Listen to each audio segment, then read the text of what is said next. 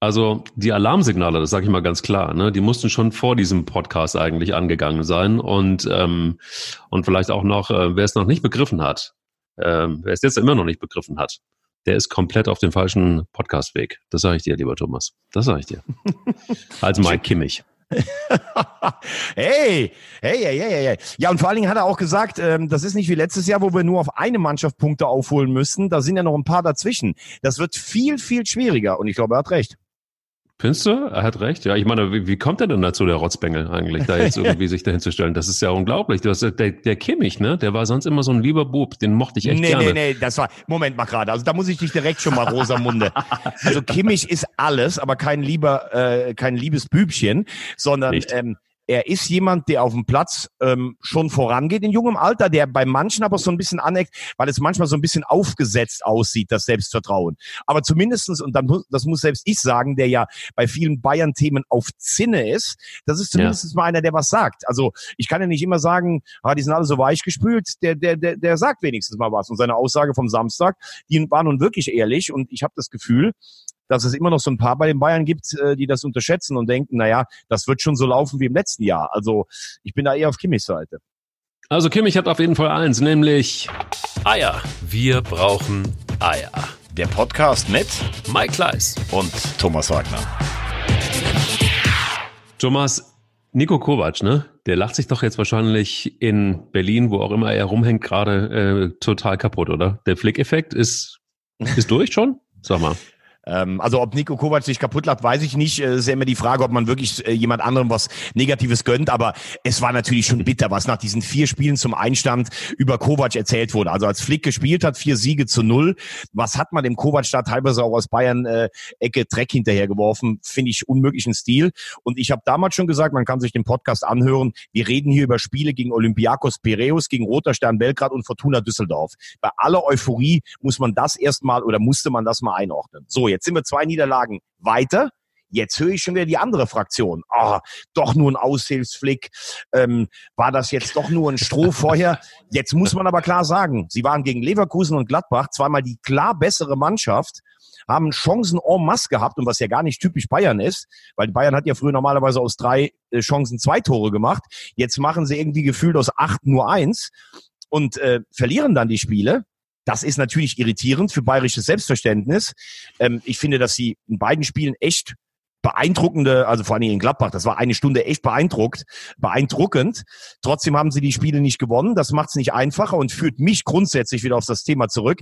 Ich kann doch nicht sagen, äh, jetzt haben wir den Flick hier auf der Bank, hm, vier Spiele weiter, meldet sich Jupp Heinkes aus Schwalmtal vom Bauernhof. Oh, der könnte eine Ära prägen. Geil, wir müssen ja gar keinen Trainer mehr suchen, wir haben ja schon einen da. So einfach ist es nicht. Die Bayern, ja, wirklich. So kommt mir das bei den Bayern vor. Die haben in den letzten ähm, sieben Jahren die Meisterschaft gewonnen, aber das mit fünf verschiedenen Trainern. Heinkes war zweimal da haben aber außer dem Ansatz mit Guardiola ja keine Ära geprägt. Und ich komme immer wieder auf das Thema zurück. Du brauchst doch endlich mal ein Profil. Was willst du denn von einem Trainer? Und kannst ja nicht von Ergebnissen abhängig machen, wie es wird. Flick hat jetzt zweimal verloren. Es wird für die Bayern insofern schwerer, weil es eben nicht nur Gladbach ist, sondern mindestens noch Leipzig und Dortmund, die vor ihnen stehen und ernstzunehmende Konkurrenten sind. Gut, also aber, ich war, ja. Ja, aber ich würde dich gerne mal fragen, weil du doch der große Marco Rose-Fan bist. Also den ja. feiern ja jetzt alle. Jetzt kann man natürlich sagen, Gladbach hat schon, äh, ich glaube, drei Spiele komplett gebogen, also von einem Rückstand zu einem Dreier, das ist schon stark. Auch diese vielen Last-Minute-Tore, das ist nicht nur Glück. Ich zitiere gerne Hermann Gerland. Der hat immer mal gesagt, wer immer nur Glück hat, das ist auch Qualität. Also er wollte damit sagen, wer immer spät trifft und sowas. Man muss aber auch sagen, als ich die Aufstellung gesehen habe, äh, wir haben so ein bisschen gechattet, da sagt ein Kumpel zu mir, boah, wie defensiv sind wir. Dann gucke ich drauf und sehe Benisch und Hofmann und drei Stürmer. Da denke ich, naja, das geht doch eigentlich noch. Und dann sehe ich aber erst, wer auf der Bank sitzt. Und dann habe ich gedacht, boah, Embolo, der so gut drauf war, und Hermann, den ich immer spielen lassen würde. Die sitzen beide draußen, die sind also nicht verletzt. Und dann musste ich ihm jetzt doch recht geben, meinem äh, alten Fußballkollegen. Das war eigentlich überhaupt nicht mutig und ganz klar, wenn die Bayern ihre Chancen nutzen, steht es nach einer Stunde 4-0. Und dann reden wir heute nicht darüber, ob Borussia Mönchengladbach den Meistertest bestanden hat. Boah, puh, da ist jetzt aber ganz schön viel ähm, äh, RTL-Fußballexperten und Moderatoren ähm, gedöns dabei. Das muss ich schon sagen. Also ich finde, es ist doch eins da ganz klar. Das ist doch total unstrittig. Da ist auf der einen Seite eine super spielerisch total gute Mannschaft, nämlich der FC Bayern München. Und auf der anderen Seite Mut. Mut und ähm, ja, das finde ich, aber den habe ich gerade nicht gesehen. Also die erste Stunde habe ich die zusammen, nicht gesehen bei Gladbach. Ja, ne, und Zusammenhalt und keine Ahnung. Ja, aber du musst solche Spiele halt einfach auch erstmal managen. Du musst halt auch so ein Bayern München sich erstmal abarbeiten lassen. Für mich war es so, dass natürlich kann das, das kann total schief gehen, bin ich komplett bei dir. Nur ich finde, es ist halt auch eine Art von Können, die Bayern erstmal anrennen zu lassen und dann die Bude hinten, dann, dann, dann, dann, äh, dann das Spiel aber noch doch zu gewinnen. Also ich weiß jetzt nicht, ob da so viel, ob wirklich so viel Taktik dann dabei war, die ich da rein interpretiere. Für mich sah es aber schwer danach aus. Nee, also das bedeutet, der wusste ja ganz genau, dass er spielerisch mit den Bayern nicht mithalten kann. Dann stellt er erstmal den Bus vor die Tür und dann guckt er mal, was passiert. Dann lässt er die anlaufen, lässt sich kaputt und abarbeiten und hofft, dass das gut geht, um dann und genauso ist es gekommen, das Spiel tatsächlich noch für sich zu entscheiden. Ich weiß nicht, ob da wirklich, also ich meine, was bleibt denn nun alles übrig? Der ist, der Marco Rose hat nicht die Mannschaft, die spielerisch gegen den FC Bayern bestehen kann. Überhaupt gar keine Frage. Aber so gewinnst du heute auch keine Meisterschaft in Deutschland. Wenn du dich nur auf die Qualität einer Mannschaft verlässt, auf die einzelnen Spieler, das ist übrigens auch bei anderen Vereinen schon schiefgegangen, wo du immer behauptet hast, dass die einzelnen Spieler beim ersten FC Köln, die sind, die, die, die können die Meisterschaft. Aber, ja, aber beim FC Bayern. Bitte? Nein, aber ich meine wirklich, also äh, das weiß doch ein Marco Rose, da hat er gar keine Chance, da mitzuhalten. Wenn er, wenn er da versucht, gegen anzustinken, das geht nur, das kann nur schief gehen. Also musst du als Borussia Mönchengladbach mit einer immer noch einem guten Kader. Kannst ja nicht, kannst ja nicht meckern. Also andere äh, Vereine hätten die gerne, die Spieler, die Einzelspieler. Ähm, aber ich finde, wenn es eine Taktik war, und ich gehe schon viel schwer davon aus, dann ist es, dann ist es voll aufgegangen. Und dann muss man halt sagen, ja, wer so Meister wird, der hat es dann aber auch richtig redlich verdient. Also ich sehe es komplett anders. Ähm, man kann ja auch nicht immer sagen, also klar ist, Fußball ist sicherlich von allen Mannschaftssportarten die Mannschaft, wo am seltensten die Mannschaft gewinnt, die auch die bessere ist. Also beim Handball hast du 60 Tore, da wird dann mal... Fettes Zitat. Fettes Zitat, das muss ich mir aufschreiben. Warum fettes Zitat? Das ist ja... Das Geiles ist, Zitat. Ja, aber das ist, ist ja geil. Also, ja, aber es ist ja logisch. Wenn beim Basketball 180 Körbe fallen, wird sich am Ende meistens die Mannschaft mit der mehr Offensivqualität durchsetzen. Beim Handball genauso. Beim Fußball reicht eben manchmal ein Tor, dass die äh, eigentlich äh, nominell schlechter besetzte Mannschaft schießt und der andere beißt sich die Zähne daran aus. Also das ist immer die Grundvoraussetzung. Aber wir können ja nicht immer sagen, ähm, auf der einen Seite, naja, die Bayern haben vielleicht auch mal Glück gehabt, äh, was ich ja öfters auch mal als Zitat gebracht habe. Also wenn wir, wenn wir nur von der Qualität der einzelnen Spieler reden, dann hat Bayern München eigentlich in jedem Jahr die beste Mannschaft in der Liga. In diesem Jahr habe ich gesagt, Dortmund fand ich war eigentlich nah dran. Im Moment stehen sie auch in der Tabelle davor. Aber eine Taktik zu wählen, lass die Bayern sich mal eine Stunde abarbeiten und dann schlagen wir zu. Also ich meine, die hatten ja einen Hochkaräter nach dem anderen. Sommer war überragend, ist für mich eh einer der besten Torhüter der Bundesliga, außer beim Tor, da sah er schlecht aus. Und ich äh, will ja gar nicht die Reaktion von Gladbach, denn die, da kommen wir ja gleich noch drauf, die war natürlich top. Aber eigentlich musst du zu dem Zeitpunkt, das kannst du dir gegen keine Mannschaft der Bundesliga äh, weniger erlauben als gegen die Bayern, weil die nutzen die Chancen normalerweise. Und dann liegst du 0-4 zurück und dann sagen alle, hast du die Hose voll gehabt mit der. Er hat ja selber unter der Woche gesagt, du musst gegen Bayern mutig sein und du musst diesen Tag haben, wo die Bayern nicht bei 100 Prozent sind und du musst deine Chancen nutzen. All das habe ich bis zur 60. Minute nicht gesehen. Ich möchte das einfach nur deshalb betonen, weil es ja viele Gladbach-Fans gibt, die jetzt im siebten Himmel schon äh, schweben. Auch zu Recht gönne ich jedem Einzelnen da. Ich gönne übrigens Gladbach auch die Meisterschaft, aber man ist übrigens nur einen Punkt vor Leipzig. Du hast gesehen in Frankfurt, die haben 5 gegen die Bayern gewonnen, danach haben die gar nichts mehr auf die Kette gekriegt. Du musst dich jetzt wieder fokussieren. Und was imponierend war, er hat es dann selber erkannt, Marco Rose, okay, so kann ich nicht weiterspielen. Dann hat er, hat er, hat er drei äh, offensive Leute gebracht, das war stark und dann weiß ich gar nicht, was bei den Bayern passiert ist. Plötzlich waren die, äh, die haben, eigentlich hat, hat Gladbach ja zwei oder drei Riesenchancen nur gehabt, aber dass die Bayern so wenig darauf reagieren konnten, das war erstaunlich. Und was ich noch erstaunlicher finde, ist natürlich diese Geschichte von Ben Sebaini. Also wenn ich als 21-Jähriger in der 90. Minute da auf Manuel Neuer zugehe beim Elfmeter und den dann so eiskalt verwandle, mein lieber Herr Gesangverein, da, das nötigt mir Respekt ab. Das ja. hat übrigens Eier. Ja, das hat auf jeden Fall Eier und ich, ich bleib dabei. Also ich finde, Marco Rose hat Eier. Er hat, äh, wenn, wenn es so war, wie du sagst, und da du bist ja der Experte, ich bin ja nur Rosamunde mit, mit Halbwissen, ähm, dass er dann, dass er dann innerhalb ähm, nach, nach, nach 60 Minuten umstellt und sagt, okay, komm, ähm, funktioniert so nicht, ich muss was anderes probieren. Auch das sind Eier. Jetzt könntest Definitiv. du sagen, ja. Nee, und, da bin ich bei äh, dir. Aber wie gesagt, bis zur 60. ist dieses Spiel eigentlich schon verloren. Das wollte ich damit nur sagen. Weil Fußball ist ja schon noch ein bisschen mehr als jetzt ein Ergebnis an das andere zu reihen und dann zu sagen, ähm, okay, das sind die Ergebnisse. Wenn wir jetzt hier im Podcast drauf gucken, wie kommen Spiele zustande, dann muss man das natürlich auch ansprechen. Aber du hast natürlich in einem Recht und vielleicht hat Rosamunde dann letztlich am Ende doch die Weisheit gepachtet, weil ich habe auch, wir werden ja auf das Thema noch kommen, ich habe zum Beispiel gesagt, der erste FC Köln hat eine Mannschaft, die ist besser als drei oder vier andere, aber es ist natürlich immer nicht nur die Summe der potenziellen Möglichkeiten, die ein Kader hat, sondern das muss ja auch zusammen harmonieren. Das ist richtig. Was war für dich das Spiel des Spieltags? Ja, das war natürlich schon Klappbach gegen Bayern, gar keine Frage. Äh, das natürlich jetzt die Statik der Bundesliga auch so ein bisschen auf den Kopf gestellt hat. Ne? Jetzt musst du echt mal überlegen, momentan Platz sieben, das wird natürlich nicht so bleiben. Das wäre Europa League-Qualifikation für die neue Saison. Also ich glaube, da wird sich mein Arbeitgeber sehr drüber freuen, wenn die Bayern mal in der Europa League auflaufen würden. Ähm, da fährst du, dann kannst du so Qualifikationen so machen, Karabakh, Akdam, ähm, also in Aserbaidschan oder du fliegst vielleicht nach Kasachstan acht Stunden ähm, oder ja, keine Ahnung, vor, vor 1200 Zuschauern in Vaduz. Gut, das wäre natürlich wahrscheinlich dann ausverkauft. Also das ist schon eine neue Dimension. Und wenn du siehst, wer da alles vorbeigezogen ist mittlerweile, ne? Leverkusen, die hatten wir eigentlich vor drei Wochen schon wieder abgeschrieben. Oh, das ewige, der ewige Leverkusen-Effekt. Dein ja. Posterboy Christian Streich, der gewinnt und gewinnt und gewinnt. Wahrscheinlich hast du einen Adventskalender mittlerweile von, von Christian Streich bei dir. Schalke hat zwar verloren, auch noch immer davor. Favre haben wir vor, vor zwei Wochen, der war beerdigt eigentlich schon. Der steht jetzt auch für den Bayern. Und vor allen Dingen, sage ich ganz klar, also wie Leipzig marschiert, die hatten schon ihre Delle in der Hinrunde. Mein lieber Mann, das ist fast für mich im Moment äh, die heißeste Mannschaft. Äh, ich habe es ja gesagt, ich würde es einem der beiden Borussen eher gönnen, aber Leipzig darf man auf gar keinen Fall ähm, außer Acht lassen. Und äh, ja, was ich schon ähm, äh, vielleicht als äh, so eine Art Befreiungsakt empfunden habe, war, dass Dortmund nicht nur gegen Düsseldorf gewinnt, das müssen sie auch, aber 5-0, das sah doch endlich mal wieder nach Spielfreude aus. Ich habe das Gefühl, die Mannschaft hat sich schon echt ein bisschen ein Stück weit zusammengerissen, weil ich habe immer hier im Podcast gesagt, ich habe nicht das Gefühl, dass die Kabine gegen Favre spielt. Das war ja die Frage nach dem 0-4 bei den, bei den Bayern. Und auch wenn du die Statements gehört hast, der Spieler zu Favre, dann Favre über Reus. Ich habe das Gefühl, sie sind aus dem Gröbsten, sind sie ein bisschen raus. Okay. Du nicht? Mm.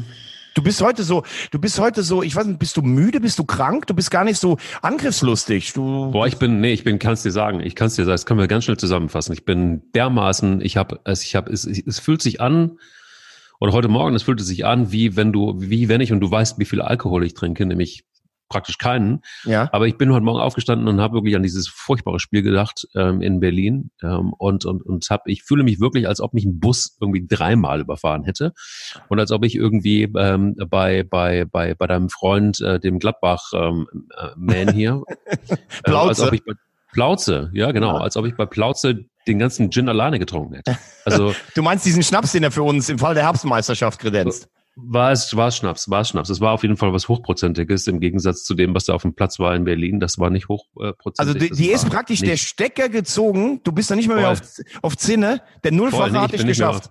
Ist Null. das so? Ich bin noch nicht mal, das ist eigentlich das Bittere, ich bin noch nicht mal auf Zinne. Ich bin noch nicht mal auf Zinne. Es ist wirklich so. Also ich bin, mich hat's getroffen, ja, und ich, ich feier Paderborn. Weißt du warum? Ja, weil die haben, äh, die haben wirklich Eier und die spielen halt einfach. Also äh, Paderborn hat wirklich, glaube ich, den schwächsten Kader. Aber ich sehe eine Idee und ich sehe, dass sie es immer versuchen und das imponiert mir. Und äh, das sehe ich beim FC leider nicht. Ja, Paderborn hat einfach alles richtig gemacht. Die haben einfach mal, ähm, jetzt können wir alle, alle singen, letzter Fußballclub Köln, letzter Fußballclub Köln, letzter Fußballclub Köln.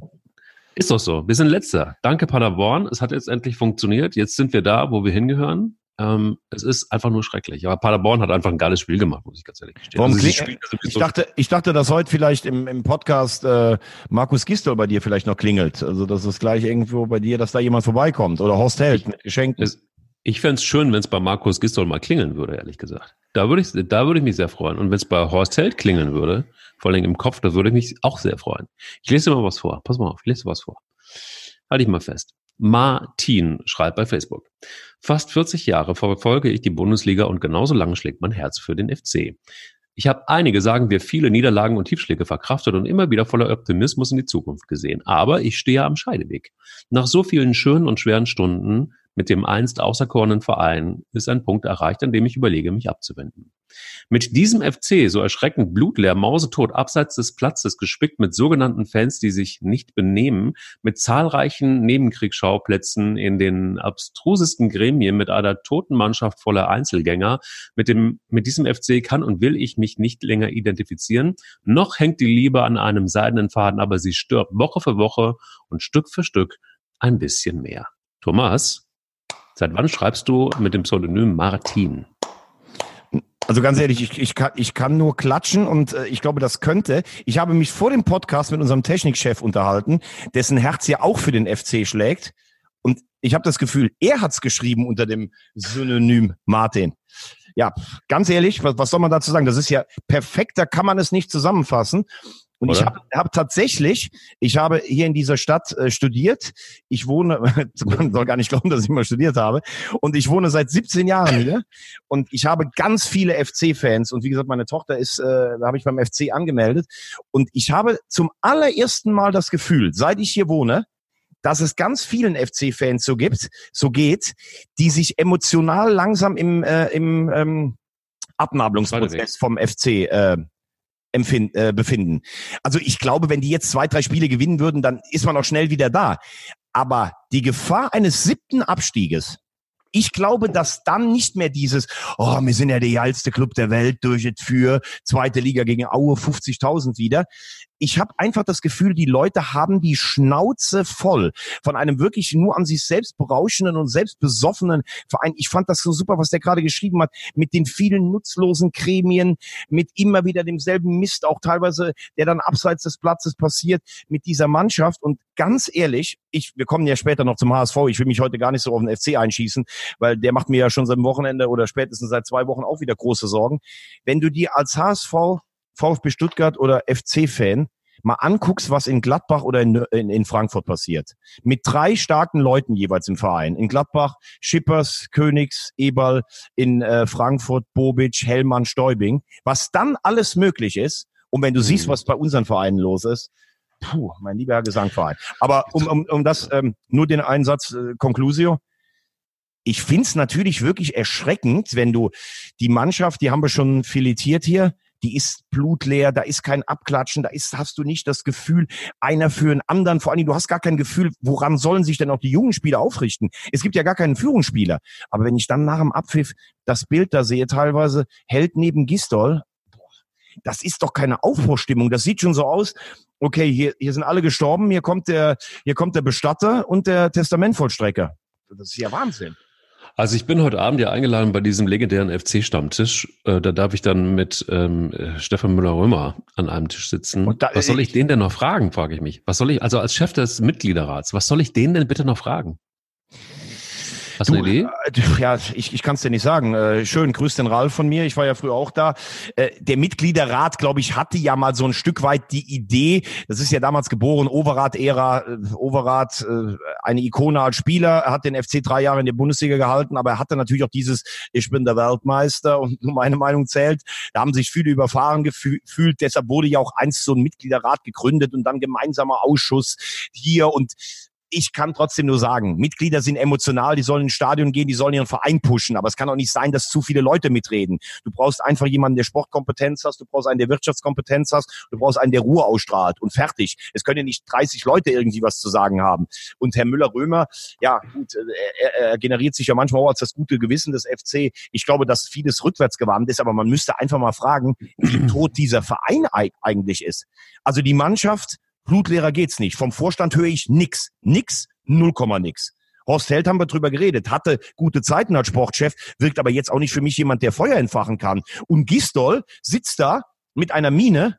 Ja gut, was soll ich mit dem Trümmerhaufen machen? Ja Junge, ich meine, wenn du irgendwo hinkommst und Retter sein willst, dann musst du doch ein, was ganz anderes ausstrahlen. Ich meine jetzt hier nicht Plattitüden, Gras fressen oder sowas, aber ne, und ganz andere. Und ich finde, der FC hat gestern gar nicht so schlecht angefangen, aber was war denn da in der letzten halben Stunde los? Das ja, war zusammengebrochen, ja, wie immer, wie immer. Da wie kannst du ja das Requiem singen normalerweise schon. Ja, klar, kannst du alles Mögliche. Du gehst in den Dom, machst drei Kreuze und gehst wieder. Es ist einfach fürchterlich. Es ist einfach, komm. Ich äh, setze mich da heute Abend in und ich meine, er hat ja mit durchgewunken, ja. Also alles das, was Armin Feder so vorgeschlagen hat, da war er ja, war Müller-Römer ja nun Interimspräsident. Ähm, das hat er alles durchgewunken. Also ich frage ihn mal, vielleicht, vielleicht hat er eine Idee. Das sind ja auch, das sind ja auch einige FC-Fans letztendlich bei diesem Stammtisch. Mal gucken. Also ich werde ihn mal fragen, was er eigentlich, was er so den Fans zumutet. Ich meine, die haben ja einen Riesenschwein. Da sind immer noch 50.000 Menschen äh, jedes bei jedem Heimspiel im Stadion. Ähm, äh, was der denen antut, also was die, was die allen diesen Fans antun, ich rede mich in Rage. Komm, lass uns lieber mal nochmal reden über was Vernünftiges, nämlich über Jürgen Klinsmann. Äh, ähm, eins, eins so, sollten wir aber vielleicht noch machen, wenn wir den Blick in den Tabellenkeller wirklich äh, reinrichten. Also ich habe ja. ja letzte Mal zu dir gesagt, ich traue Paderborn sogar zu, dass die auch mal zwei, drei Spiele am Stück gewinnen, weil die, mhm. ich meine, gestern natürlich auch mit ein bisschen Glück, aber das haben sie jetzt auch mal gebraucht. Ich meine, sie haben gegen Leipzig und Dortmund vorher richtig gut gespielt. Ähm, dann hast du Düsseldorf, da sage ich nach wie vor, Raman und Luke Bacchio weg, das waren 20 Tore und Kevin Stöger, der beste Mittelfeldspieler, der kreative Kreuzbandriss. Also das ist eine Mannschaft, da kann mir auch keiner was erzählen. Düsseldorf ist nicht besser besetzt als der FC. Sie haben allerdings Funkel, sie haben Ruhe und sie haben, habe ich das Gefühl, eine Mannschaft, die lebt. So, und diese drei Mannschaften drohen sich ja fast so ein bisschen nach unten abzusetzen. Also, mhm. es gibt ja schon ein paar Leute, die sagen, die drei spielen den Relegationsmeister aus. Also, wer darf denn dann noch gegen den dritten der zweiten Liga? Weil man muss auch ganz klar sagen, Bremen kann sich von Europa verabschieden, das ist für mich klar. Auch diese Plattitüden klingen echt schon gefährlich nach jedem Spiel. Aber ja. Bremen, sage ich, trotz allem und auch härter, wir kommen gleich noch darauf, haben zu viel, glaube ich, zu viel Qualität, werden sich von unten absetzen. Augsburg und Union haben fast schon zu viele Punkte. Auch Main scheint trotz der Niederlage gefestigt zu sein. Da bleibt ja nicht mehr viel da. Also in dieser schwachen Bundesliga nur acht Punkte unten zu haben, boah, das ist schon, ja, das ist schon echt bitter, muss man ehrlich sagen. Aber du wolltest mich was zu Hertha fragen. Ich wollte dich was zu Hertha fragen. Ähm, ist es so, dass da mittlerweile dann schon so ein bisschen der ähm, Buddha Klinsmann gewirkt hat und dass man gegen Frankfurt, starke Mannschaft, ähm, da immer noch ein noch einen Ausgleich hinkriegt, ist das äh, 2-2 hinkriegt? Ist das schon, ist das schon ja, sowas wie, ja, gut, wie sie, die, haben ja, ja, sie haben 2-0 geführt, ne? Und äh, Frankfurt hat zuletzt in der Bundesliga drei Spiele am Stück verloren. Also die strotzen jetzt auch nicht so für Selbstbewusstsein. Wäre dann sicher auch wichtig gewesen, den Dreier zurückzubringen. Klar, aber nach einem Anschlusstreffer kann in Frankfurt natürlich immer noch was entfacht werden. Man hat ja. aber auch unter Czovic drei Siege in Folge. Also das wirkt noch alles recht fragil. Ich habe aber ja trotzdem gesagt, ich glaube, dass Klinsmann jemand ist, der mit seiner Art schon eine Aufbruchstimmung erzeugen kann. Ähm, du musst natürlich jetzt nur gucken, dass du dann ähm, die Tabelle Tabellensituation ist für Hertha natürlich echt auch nicht ganz äh, ungefährlich.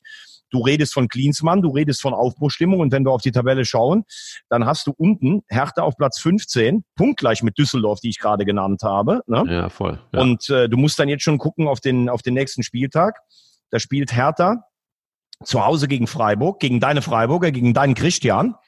Es gibt, gibt ja viele Exil-Freiburger auch in der Hauptstadt. Da würde ich schon sagen, das ist fast ein Must-Win-Spiel. Weil wenn du das auch nicht gewinnst, dann hast du auch nach drei Spielen nur ein oder zwei Punkte, dann kannst du die Aufbruchstimmung auch schon irgendwo hinschmieren. Ja, dann wirst, wirst du wahrscheinlich von Düsseldorf rechts überholt und dann bist du, bist du auf dem Relegationsplatz. Also das ist natürlich sau eng, aber so geht's Werder Bremen genauso. Also ich finde das tatsächlich, was da abgeht, also auch Kofeld der hangelt sich jetzt irgendwie auch von, wie du sagst, ne, von einer Plattitüde zur nächsten. Auch ein äh, Leo Bittencourt, äh, früher erst FC Köln, jetzt bei Werder Bremen, ähm, hat dann auch das ein oder andere klare Statement mal abgegeben. Fand ich auch mal ganz gut. Der ist ja normalerweise eher vorsichtig mit dem, was er sagt, aber der, der hatte, der war richtig auf Zinne und ähm, hat dann, äh, ja. Den solltest du ihn mal schwitzen lassen. Auf, auf Hashtag auf Zinne. Auf Zinne, absolut. Ja, ja. Wagner auf Zinne, Bittenkurt auf Zinne, Kleis auf Zinne, was ist eigentlich mit unserem Cheftechniker? Der ist doch eigentlich auch immer auf Zinne. Also der ist doch auf Dauerzinne, wenn es um, um, um FC geht. Also, naja. Äh, also ich habe ihn heute Morgen ja. gesehen, er hat ein Lächeln im Gesicht. Ich glaube, er hatte ein schönes zweites Adventswochenende. Der ja. berührt ihn nur noch so peripher. Ähm, ja. Der würde ich sagen, ist ähm, im Gucken Wolkucks, äh, ne, wie heißt das? Wolkenkuckucksheim. Dem geht's glaube ich ganz ja. gut, unserem Cheftechniker. Wir ja, haben der ja hat eine dicke Kerze angezündet, glaube ich. wir Fall. haben ja am Freitag haben wir ja äh, Einkleidung. Joe Merino, Düsseldorf, ne, Cheftechniker, der ja eh immer gut gekleidet ist, sieht dann noch besser aus. Also unfassbar. Der hat vor allen Dingen die Haare immer so akkurat. Das Geil. ist das, was mich total. Ich sag nur Frauen in der Landeshauptstadt aufgepasst, wenn der Bänder unfassbar. über die Köh flaniert. Das ähm, ist äh, aber, der Tobender. der, der Tobende, genau. Aber kommen wir noch mal kurz zu Werder. Ja. Ja. Ich finde, das ist so eine, ähm, das ist so eine Schleife. Ähm, ich glaube schon, dass eine, eine Schleife. Also ja. Kofeld kam ja nach den Experimenten mit Skripnik und Nuri, da haben gesagt alle, boah, jetzt kommt der Dritte aus dem eigenen Stall, äh, ob das jetzt funktioniert. Und irgendwie hat gefühlt alles funktioniert. Der hat so das Publikum mitgenommen, der hat eine eloquente Art und Weise, der wirkt sympathisch, der lässt guten Fußball spielen. Dann kommt der Baumann auch aus der Reserve, der holt ein paar gute Spieler und dann sagt man endlich, wir wollen nach Europa. Habe ich mich auch klar festgelegt. Ich finde das gut, wenn man solche, wenn man solche Statements oder solche Ziele formuliert, weil es einfach zu einem Verein wie Werder auch passt, zu sagen, wir wollen nach Europa. Großer deutscher Fußballverein. So. Und dann wird man im letzten Jahr, hat man ja, glaube ich, bis zum letzten Spieltag sogar die Chance auf Europa. Und dann sagt man, so, jetzt werden wir einfach noch besser. Kruse können wir jetzt irgendwie nicht halten, aber wir verbreitern unseren Kader, kaufen ein paar Spieler ein, Bittencourt, Osako, wir werden in der Breite ein bisschen stärker. So, und dann ja, kommt man schlecht in die Saison rein, dann hat man ein paar Verletzte, dann lobt man die vielen Unentschieden und die Moral. Und irgendwann hat man aber nicht mehr den, ähm, die, die, die Schleife zurückgefunden auf den Erfolgspfad. Man verliert da ein Spiel, oh ja, also von der Spielanlage, das sah aber wirklich aus wie eine Mannschaft von Europa. Man verliert das nächste Spiel, ja, also mit der Moral und mit der Spielanlage, da werden wir jetzt das nächste Spiel gewinnen. Dann gewinnt man mal ein Spiel, so, das war jetzt der Turnaround, da kommt Paderborn, ja gut, die müssen wir jetzt schlagen. Und dann verliert man gegen den SC Paderborn.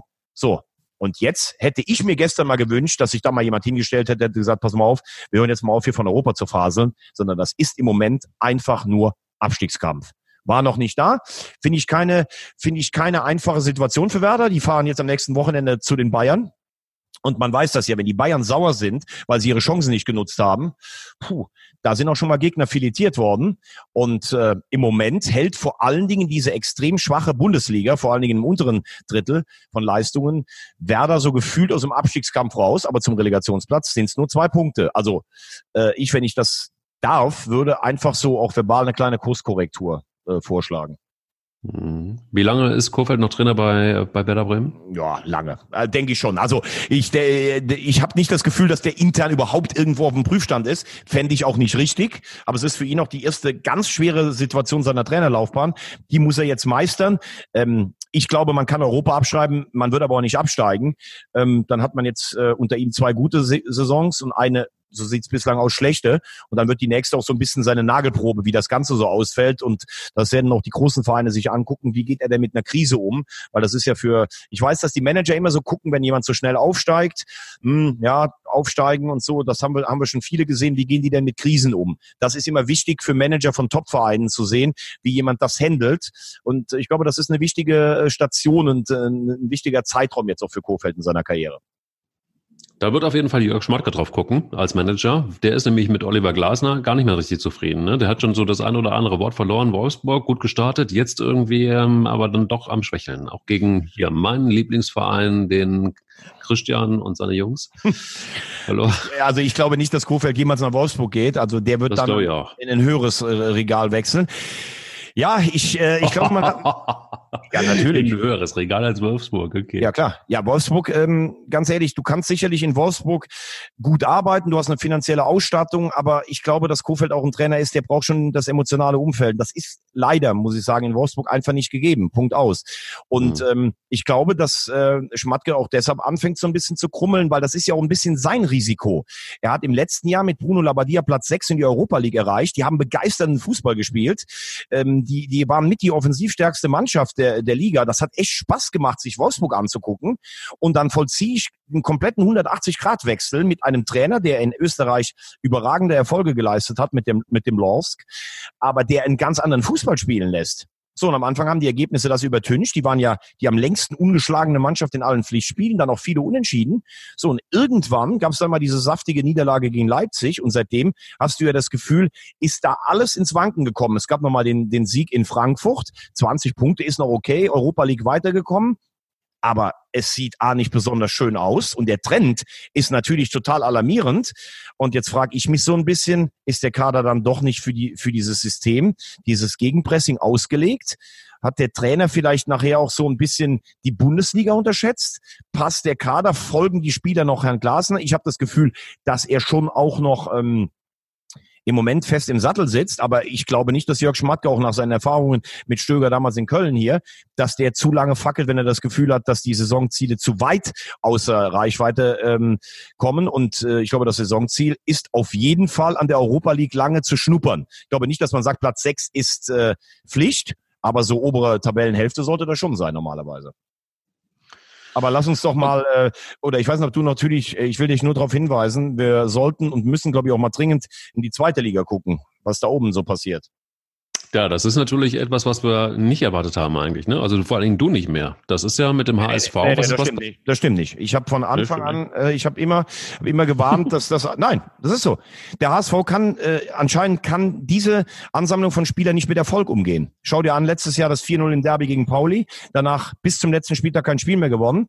Ich war im Stadion beim 6-2 gegen Stuttgart. Ich fand's geil. Es war ein großer Gegner, das Stadion war voll. Aber dieses 6-2, was viel zu hoch war, weil der VfB gut mitgespielt hat, scheint schon wieder der Anfang der nächsten Krise zu sein. Seitdem gab es noch genau einen Sieg. Es gab aber auswärts ein Unentschieden bei Wien Wiesbaden. Puh. Auswärts bei Kiel gab es ein, äh, ein Unentschieden. Es gab eine Niederlage in Osnabrück und es gab, was ja immer mal passiert, du verlierst auch irgendwann mal ein Heimspiel. Und wenn du sechs Auswärtsspiele nicht gewonnen hast, und dann hat Dieter Hecking, den ich ja hier sehr gelobt habe, immer gesagt, ja, mir ist das hier alles zu schwarz-weiß Malerei und sowas. Ich, ich glaube, ich kenne meinen Verein seit es geht ja jedem FC-Fan wahrscheinlich genauso. Du weißt eigentlich schon, was dich erwartet. Und ich habe vorher gesagt, gegen Heidenheim, das gibt maximal ein Unentschieden, weil Heidenheim ist maximal unbequem zu spielen. Das ist eine Mannschaft, die steht hinten gut gestaffelt. Dann wird das Publikum nach einer Stunde unruhig. Der Rasen war auch schwer zu bespielen als Heimmannschaft. Also Rasen ist nie eine Ausrede, aber dann bist du ein paar Mal weggerutscht und so. Dann werden die Spieler unruhig. Dann macht Heidenheim Konter und plötzlich steht es 0-1 und dann scheiße auf die Tabelle geguckt. Äh, jetzt ist Bielefeld vier Punkte vor uns und Heidenheim kommt auch von hinten. Es ist, es ist im Moment, es ist schon, fängt schon mit der Ansicht nicht gut anzufühlen, muss ich ganz ehrlich sagen. Das fühlt sich gar nicht gut an. Also vor allem, du hast den VfB Stuttgart mit 26 Punkten, Heidenheim mit 26 Punkten, äh, du hast Osnabrück, die sind immer noch in Schlagdistanz mit 23 Punkten auf Platz 5. So, und dann bist du dann irgendwie mit 29 Punkten. Also das ist wahnsinnig eng und, und, und die Arminia ist mit 33 Punkten dabei. Also, und dann hast du auch noch, ja gut, okay, äh, Aue, ne, wie dein äh, Freund. Aue! Aue! Ähm, Aue immerhin auf Platz 7 mit Trend nach unten, aber 23 Punkte, 22 ja, Punkte sind 1000, also da oben ist schon ganz schön eng. Ja, aber ich glaube, ähm, bei allem Respekt, was, was da geleistet wird, ob in Osnabrück oder in Aue, also ich mache für mich wirklich den imaginären Strich. Das kann natürlich immer noch sein, wenn eine Mannschaft eine Serie bekommt, zum Beispiel die tolle Fußballmarke Hannover 96, wie du sie ja immer bezeichnest. Aber für mich gibt es vier Mannschaften, die dafür in Frage kommen. Das ist äh, Heidenheim, aber ich habe ich immer auf dem Zettel. Frank Schmidt macht überragende Arbeit. Ich weiß auch nicht, warum man beim ersten FC Köln äh, auch nicht mal auf den Gedanken gekommen ist, den zum Beispiel als Trainer zu holen. Der ist, glaube ich, jetzt 13 Jahre in Heidenheim und macht jedes Jahr einen überragenden Job. Aber vielleicht hat der nicht genug Klemmerfaktor. Ich weiß es nicht. Ähm, ja. Du hast äh, die beiden Absta du hast die beiden äh, also großen gefühlt mit Stuttgart und dem HSV und du hast Arminia Bielefeld, die eine überragende Hinrunde spielen. Äh, Vogelsammer und Klos treffen, wie sie wollen.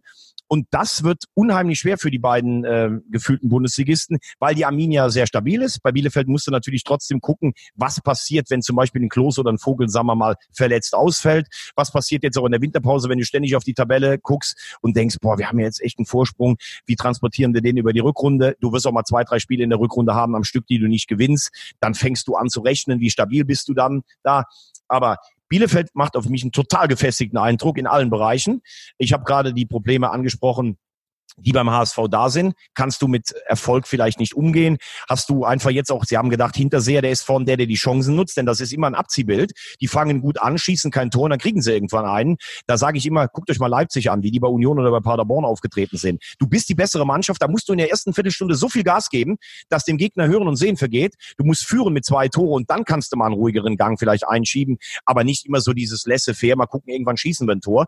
Und für mich ist natürlich die äh, größte Überraschung, trotz allem, ist der VfB Stuttgart. Für mich den besten Kader in der Liga. Ich habe von dir gelernt, der Kader zählt nicht immer. Die haben in den letzten sieben Spielen fünfmal verloren. Äh, das ist wirklich Wahnsinn. Haben einen Trainer, der ständig davon erzählt, wie gut seine Mannschaft ist, dass alles in Ordnung ist von der Spielanlage, die Tore werden irgendwann noch kommen. Ich kann es auch nicht mehr hören.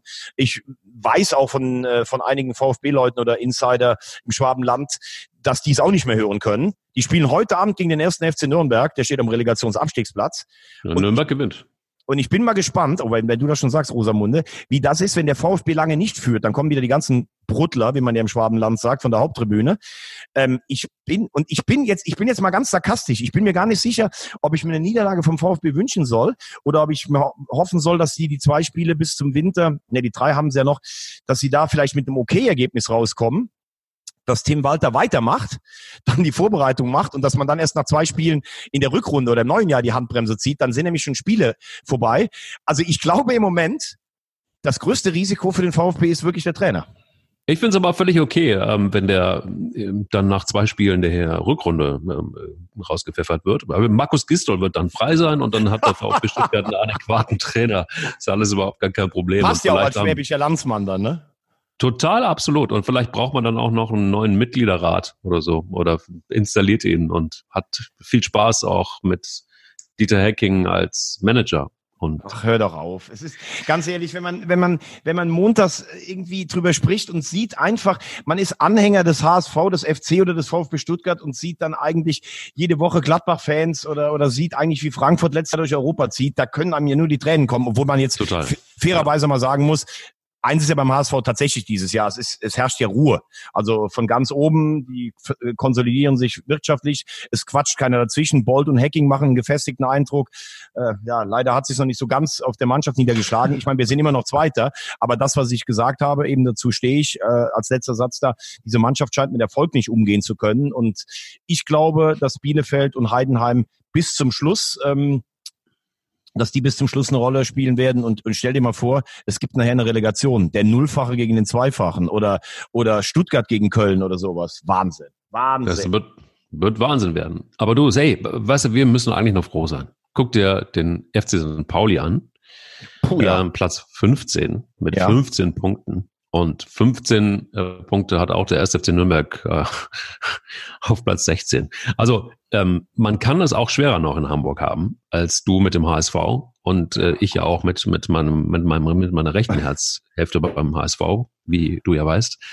Es ist nicht ganz einfach. Also nur da, es, es kann auch immer noch schlimmer gehen. Lass uns aber vielleicht einfach auf was Angenehmeres gucken, nämlich die Champions League morgen. Ja, morgen, ganz genau. Also, ich sage, Dortmund gewinnt gegen Slavia Prag, obwohl die mich echt äh, positiv überrascht haben in dieser Champions League, die Tschechen. Und dann musst du natürlich gucken, Inter Barcelona. Barcelona ist schon Gruppensieger, wird meiner Meinung nach äh, natürlich dann auch eher mit einer B11 auftreten. Und die Frage ist dann immer, wie schlägt sich so eine B11? Also da werden sicher die Spieler äh, aus, aus, der, aus der eigenen Jugend, aus dieser eigenen Akademie Masia dabei sein, viele, die nicht gespielt haben. Aber bei Barcelona ist natürlich das Problem, die haben so viel Qualität im Kader. Da kann dann manchmal die B11 sogar mehr Bock auf so ein Spiel haben als die A11 und das Inter schwer machen. Auf der anderen Seite, Konter hat Inter echt gefestigt. Tabellenführer kurz vor Weihnachten in Italien, das gab's ja, da gab's ja gefühlt nur noch die Juve-Dominanz. Also das ist ein anderes Inter als vorher. Puh also ähm, Dortmund wird gewinnen und ich hoffe, dass Barcelona einfach einen Punkt holt. Wobei ich irgendwie vom Gefühl her sage, Inter murmelt sich da das Ding weiter und wird dann als Zweiter einziehen. Dortmund käme damit dann in die Europa League. Für Leipzig geht's in Lyon um den Gruppensieg. Ähm, mit einem Punkt hätten sie das Ganze. Ich ja. ähm, weiß nicht, wie viel Nagelsmann schont, ist aber eigentlich auch egal. Die Bayern sind jetzt der Erste geworden, hast du Liverpool bekommen als, als Zweiten. Also du hast im Lostopf dann immer auch die Möglichkeit, dass du trotz Erster ein schweres Los bekommst. Gucken wir noch auf den Mittwoch. Ähm, die Bayern zu Hause gegen Tottenham, interessant, Mourinho kehrt zurück. Ähm, hat ja auch eine spezielle Geschichte gegen die Bayern 2010, zum Beispiel mit Inter das Champions League-Finale gewonnen. Ich denke mal, die Bayern werden alles dran setzen, dieses Spiel zu gewinnen, weil sie einfach den Trend aufhalten müssen. Mourinho hatte ja drei Siege mit Tottenham, hat dann bei seinem Ex-Arbeitgeber Man United verloren. Ich tippe auf einen Bayern-Sieg. Und ähm, Leverkusen spielt gegen Juventus. Das ist natürlich auch die Frage, mit was für einer Elf kommt Juve da an. Leverkusen ist gut drauf. Ich glaube, dass Leverkusen gewinnt. Atletico wird aber zu Hause gegen Lok Moskau gewinnen und deshalb wird auch Leverkusen in die Europa League kommen. Jetzt frage ich dich aber, mein lieber Freund, mhm. das wichtigste Spiel oder das interessanteste aus meiner Sicht findet morgen Abend 1855 in Salzburg statt. Salzburg gegen den FC Liverpool. Und bei einem Sieg von Salzburg ist Liverpool raus. So, was sagt das Orakel? Das wird genauso passieren. Das wird genauso passieren. Das wird die erste große Delle ähm, für Jürgen Klopp werden. Und ähm, das ist ja lange überfällig. Der wurde ja nun wirklich jahrelang gefeiert und, und, und hat jetzt auch viel erreicht. Und äh, jetzt muss er beweisen, dass äh, er da wirklich auch durch so eine Situation durchkommt. Gefühlt ist es wirklich so, dass Red Bull Salzburg gerade alles richtig macht. Und einfach auch im Rahmen ihrer Möglichkeiten, muss man ja immer sagen, wirklich einfach auch zugeschlagen hat. Und ähm, ich glaube, die ganze Feierei in Liverpool, die ist, ähm, also guck dir mal Jürgen Klopp, jetzt kommt natürlich wieder volle Breitseite, die Rosamunde an. Der Jürgen, der hat sich da so ein bisschen ausgeruht. Und der hat auch so ein bisschen in, ich habe mir so ein Interview angeguckt, wo war es bei Magenta, ich glaube sogar bei Magenta mit Johannes Berkerner, da war es ganz interessant zu sehen, äh, so im 1 zu 1 Gespräch, das ist nicht mehr der freundliche Jürgen Onkel aus Dortmund, den sie immer noch da feiern und gerne zurück hätten, sondern das ist einer geworden, der jetzt schon auch weiß, dass es ein großer Jürgen ist und dass er das sich, sich auch so verhält. Da ist so eine leichte Bräsigkeit zu erkennen und da ist nicht mal dieses Feuer zu erkennen. Rosamunde. Der muss aufpassen. Rosa muss aufpassen. Ja, ja, ich greife jetzt nicht Jürgen Klopp an, aber ich sage ihm, ey, pass mal auf, so wie du gerade eben ein Warnzeichen in Richtung HSV gegeben hast, gebe ich jetzt ein Warnzeichen in Richtung Liverpool und sage, was mir nicht zusteht. Aber lieber Jürgen, es ist so, Komm mal wieder auf den Boden. Aber Rosamunde, äh, Rosamunde, jetzt muss ich aber mal ganz kurz einhaken. Hast du dir die Ta Tabelle der Premier League mal angeguckt?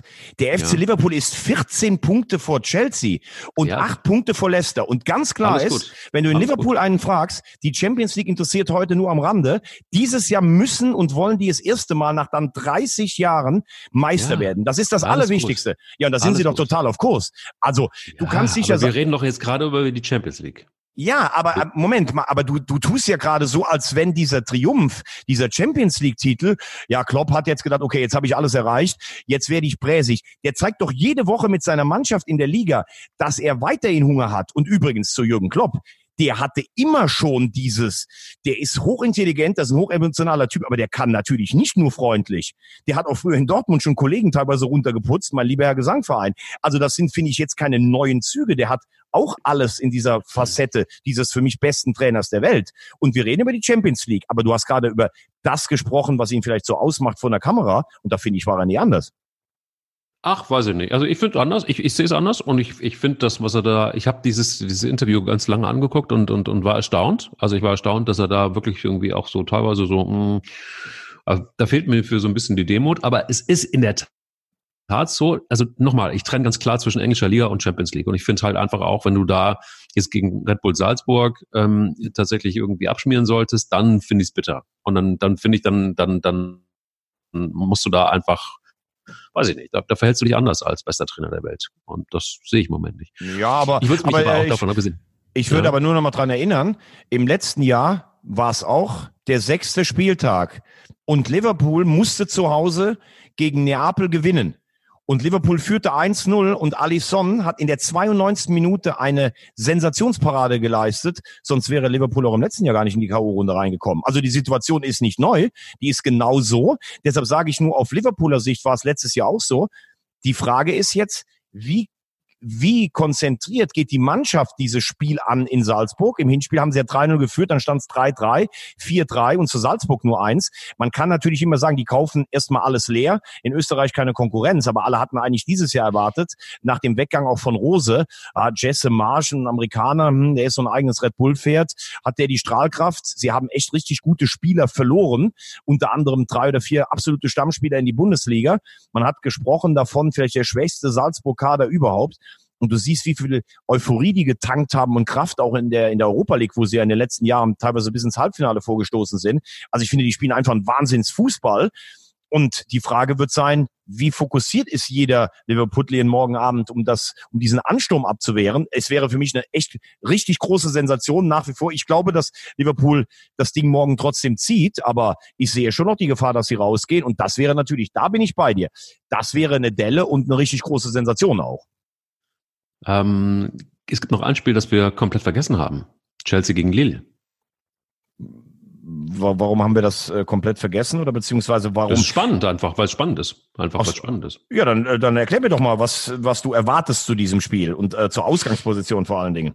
Na, glaubst du, die, ganze also Gruppe andersrum gefragt, könnte es sein, dass das Lille gegen Chelsea tatsächlich noch gewinnt? Könnte nee. das sein? Nein. Und dass, das, dass Chelsea einfach keine, keine Chance mehr hat, irgendwie in einer Form die Gruppe H noch zu beeinflussen? Ja, also das, das ist ja das Interessante. Das hat ja eigentlich mit Lille weniger zu tun, weil Lille nur einen Punkt hat. Aber es geht ja in, es geht ja in diesem Fernduell Ajax, Valencia und Chelsea geht's ja um die beiden Plätze. Und äh, Chelsea spielt zu Hause gegen Lille und deshalb sage ich, die werden dieses Spiel gewinnen.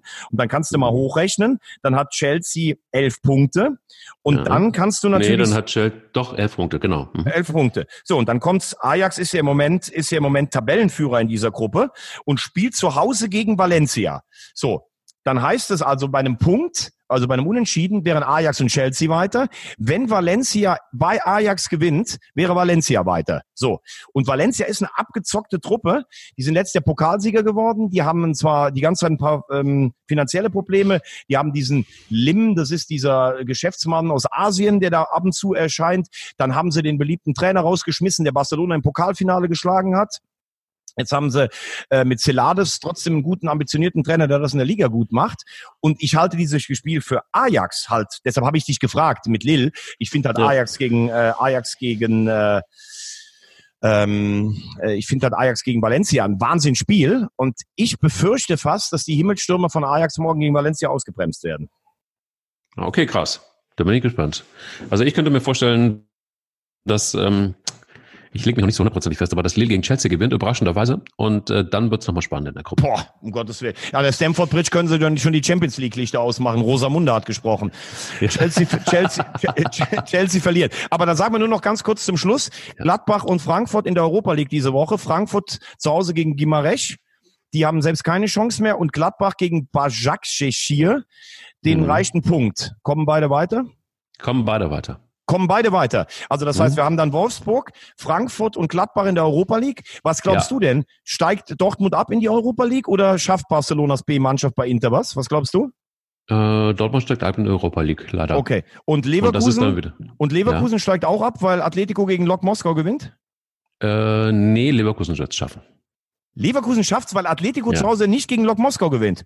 Richtig. Okay, gut, dann kann ich das ja mal RTL bei uns an die Programmplanung weitergeben. Wir haben nächstes Jahr dann also vier Mannschaften in der Europa League vor allen Dingen Borussia Dortmund. Rosamunde hat gesprochen und wer, so, wer wäre ich, der dagegen Einspruch erheben würde? ja, genau. Eben drum. Weil es gibt ein Zitat, äh, mein lieber Thomas, das ist äh, wirklich so, so, so präsent für mich. Ähm, von diesem Wochenende ist dieses Zitat. Und ähm, das, das, das, das werde ich mir irgendwo hinschreiben und ähm, das beeinflusst mein Orakeldasein. Das Zitat geht folgendermaßen, Achtung, wenn du unten drin steckst, dann geht es nicht um Schönspielerei und Zauberfußball, sondern dann geht es darum, Punkte zu holen. Das Spiel wird über Zweikämpfe entschieden. Das war schon immer so. Wir müssen auch mal austeilen, wenn es drauf ankommt. Von wem ist es? Markus Gisdol? Vielleicht vor dem Spiel, ich weiß es nicht. Nein, das war von Horst Steffen Held. Nein. Von Horst, Nein. Steffen, Steffen Baumgart oder von wem? Nein, von Jürgen Klinsmann, Mann. Von, Von Jürgen, Jürgen Klinsmann. Klinsmann. Von geil. Jürgen Klinsmann, ja, ja total ja. geil. Ich muss ganz ehrlich sagen, weißt du, was Jürgen hat? Eier. Ganz dicke Eier. Eier.